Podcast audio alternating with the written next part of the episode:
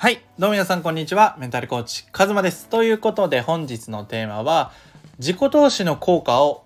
何倍にもする方法について話していきたいなというふうに思います。で、多分この音声を聞いてくださる方は、まあ、自己投資がいかに大事かっていうのはもう言わずもがな分かってると思うんですよね。で、ただ、その自己投資っていうのは分かるけど、じゃあどんな自己投資がいいのかとか、こう自己投資をより効果的にする方法ってあんまり話されてないなというふうに思ってで僕のこうコーチング受けてくださる方に毎回こう今までどういうことをあの学んできたんですかとかこう質問する時になんかコンサル受けましたとかこう例えばなんか動画編集の講座とかなんか〇〇講座受けましたとか、まあ、ある方のコーチングとかカウンセリング受けましたみたいな風にこういろんなこう形で受けられてる方が結構多いんですよね。こう成長意欲高い方がめちゃくちゃ多いですけどただその実際じゃあどうでしたって聞いた時になんかあんまり良くなかったですねとかあんま効果出なかったですとかその途中でやめちゃいましたとかかそういう意見が結構多くてで今まで僕が多分400万ぐらいは自己投資してきたんですよね。まあ、今現在進行形で受けてるのもあるんですけどあのそんな感じでで僕自己投資で大もう、まあ、全部良かったなというふうに思っててこうそのペイはできてるんですよね。こう自己投資した分は絶対にもう得れてるっていう自信はあってただなんかもっとこここうしておけばよかったなっていう反省点はあってそれを今回紹介したいなというふうに思います。でまずその僕たちが自己投資する上でのマインドセットの話なんですけどぶっちゃけここが一番大事だなというふうに思ってます。あの変われる人変われない人の大きな違いってこのもうマインド次第なんですよね。でどんなマインドがいいかというとあの自分で変わろうっていうマインドはめちゃくちゃ大事です。あのそのなんだろうな大体ミスマッチが起きちゃう時ってなその損したなとか受けなきゃよかったなとか後悔しちゃうパターンってこうなんかどこかその人に人生変えてもらおうそのためにお金払っちゃってる感があるんですよね。僕これ一番最初の自己投資の時にこのマインドでやっちゃっててでその受けてる間にそのその考え方じゃダメだよっていうふうにこうそのメンターの方に指摘されてその時に初めてあ自分ってそういう風になっちゃってたんだなって自覚したんですよ。だからその無自覚にやっちゃってたんだなっていうのを気づいてだから自分がそうなってないかなっていうのを注意してここから聞いていただきたいんですけどそのコンサルとかコーチングっていうのはなんかその人が人生変えるんじゃなくて結局自分で人生変えるしかなくてその例えば環境とかその人の思考とかその人のこう視点とか視座とかそういうものを学ぶためにお金払ってる。で僕は一番はまあ環境だと思っていて結局そのなんだろうな自分が見えてない景色をその人が見えてるから例えば一つの悩みを言ってもなんかいろんな視点からアドバイスもらってこの解決スピードが速くなる成長スピードが速くなるから時短になるっていうところが一番でかいなと思って。これは僕のあのコーチング受けてくださる方も例えばまあ、1年間とか2年間とかずっとこう悩んでいろんなとこ受けてきたけど僕のとこを受けてこうなんか1時間でなんか全然悩まなくなりましたとか実際6ヶ月経った時に一番最初の悩みって何だか覚えてますかって聞かれた時に大抵なんかあんま覚えてないっすみたいな。その悩み自体がもう消えちゃってるパターンなんですよ。なんか思い出せない。それぐらい充実したっていう。でこれって僕が別にすごいわけじゃなくてそのあくまでもあなたの人生の主人公なので僕はちょっとサポートと並走一緒にやりましょうみたいな感じのスタンスなんですよ。だからそのまあその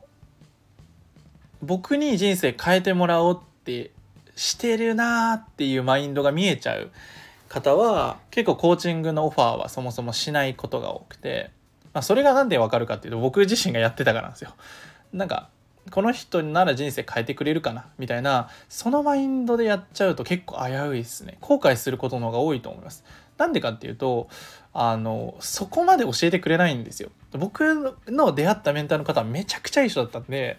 そのカズマそのマインドだと本当に損するよ。その変わらないとダメだよっていうふうにちゃんとこう数を入れてくれたんですよね。そのちゃんと叱ってくれた。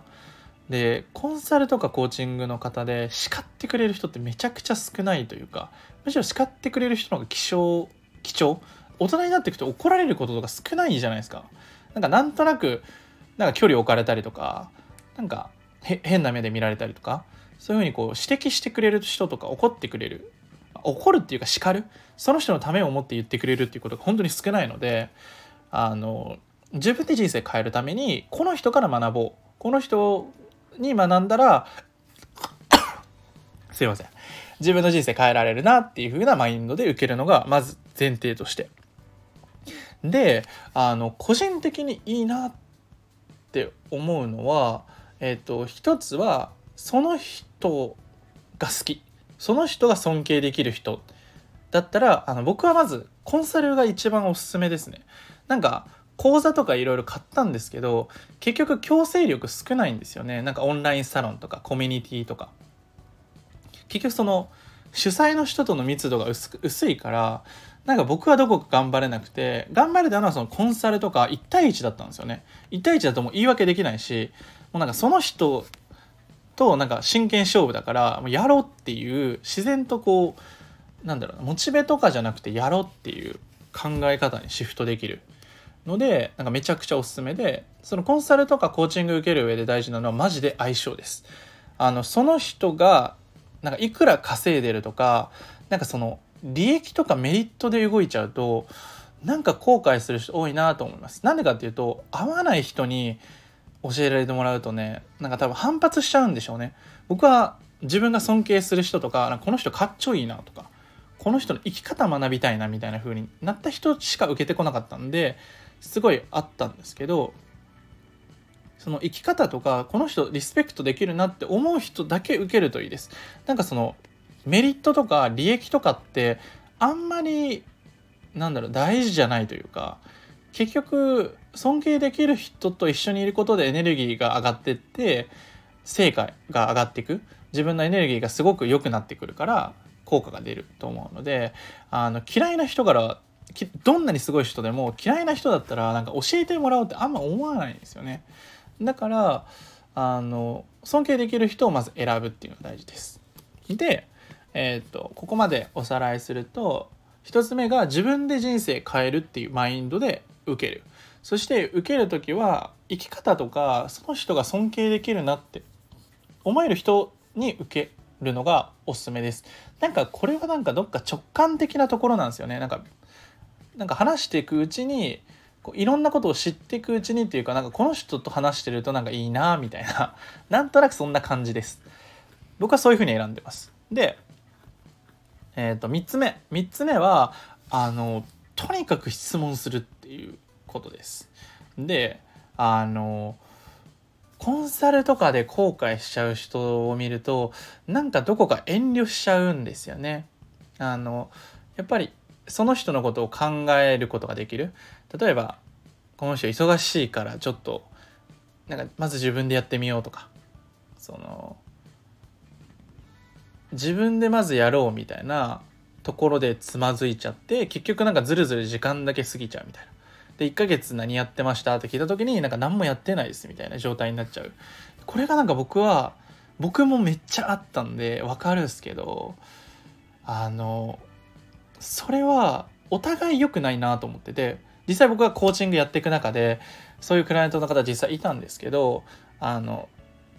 こうなってないですかね僕僕も分かるんでだけど質問してくれた方がめっちゃ嬉しいんですよ。あのやる側からすると。なんでかっていうとその人が今どういう状態なのかっていうのがあの瞬間的に分かるからあの一緒になんかこうアシストしやすいんですよね。サポートしやすい。コーチングしやすい。ですよ。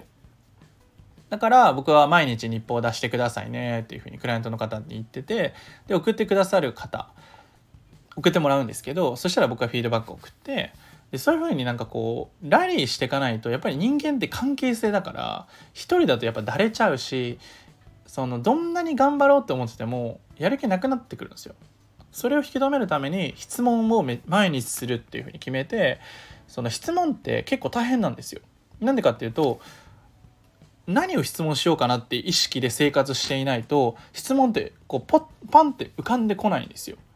だから例えばコーチングだったら個人事業主の方とかこうチャレンジされてる方だったらこういうこと今やってるんですけどこれって何やってますか？とか質問いただくんですよ。そしたら僕答えてあそういうふうにやるんですね。あそれちょっとやっていますみたいな風に前に進めるんですよ毎日ね質問すると。でここでなんか遠慮したりとかそのちっちゃいプライドなんかこんなん質問してたらなんかダメだなみたいな風に思っちゃうのが無駄。もうなんかお金払ったりとか受けるとか人生変えに来てるならマジで使い倒した方がいいです。もう雑巾ぐらい使い倒してなんかこの人にも聞くことないわぐらいのレベルまで持っていくのが大事です。これぐらいのマインドで全然いいと思います。少なくとも僕はなんかもう使い倒してくださいって毎回言います。その方が嬉しいです。あの僕本当はコーチング好きなんでクライアントの人もいい人ばっかなんでいい人としか無理なんで本当に僕が素敵だなって思う人なんかこの人もっといけるやんとか